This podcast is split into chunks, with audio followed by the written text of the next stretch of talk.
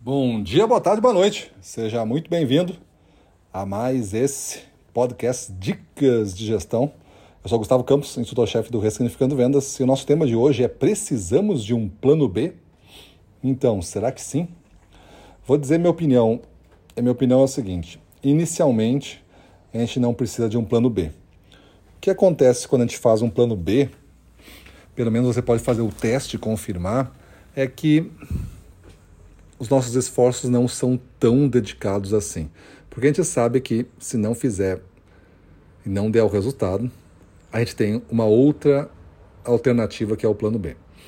Geralmente eu gosto de planejar, gosto de decidir as coisas e gosto de ter um plano. Olha, esse plano a gente vai tentar fazer. E vamos botar toda a energia nele e depois a gente vai passar um tempo, vamos corrigir ele se for necessário, vamos fazer ajustes, mas ele continua sendo o mesmo plano.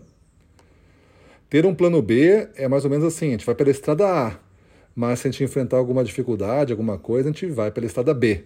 Aí mudou o plano. Aí não é, uma, não é um ajuste. Para situações muito complexas, para situações de grande investimento, grande soma, grandes riscos, aí você pode já pensar em planos alternativos que eu chamo de planos compensatórios. Ou seja, esta aqui é a nossa estratégia ideal. Esta que a gente vai apostar tudo que temos. Se depois de vários ajustes, depois de algum tempo insistindo, der as coisas erradas, quais são os planos compensatórios da nossa estratégia? Então, você, gestor comercial, você deve ter muitos planos que não se enquadram nesse nível de grandes riscos e grandes investimentos. A maior parte dos seus planos tem que ter é, um estudo só e uma direção só, para não ter dúvida. A gente vai cruzar a ponte e queimar ela e não voltamos mais. A gente tem que ter essa noção de, de tudo ou nada. Mas se quando você se investir de, de projetos que têm grandes riscos, e aí eu acho que você tem que já pensar os planos compensatórios. Porque desta maneira você também está preparado para contenções, para não perda total dos recursos, que isso poderia é, atrasar o seu avanço ou até mesmo parar o seu avanço. Então, os, eu gosto de ter alternativas compensatórias. Se isso não der certo, eu desço um nível, vou assumir um prejuízo de tanto, mas aqui eu consigo garantir algumas coisas.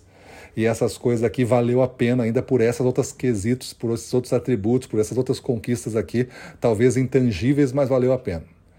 E aí eu decido que, dentro desse risco todo, dentro desse caminho escolhido e dessas, desses planos compensatórios, vale a pena é, dar o passo inicial e progredir nessa estratégia.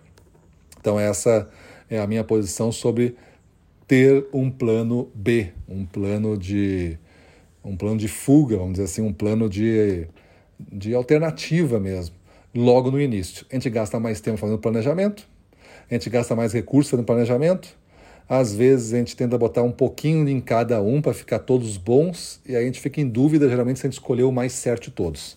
A gente tem que definir um, colocar tudo que temos de bom naquele ali e aí avançar com certeza em cima desse um aí.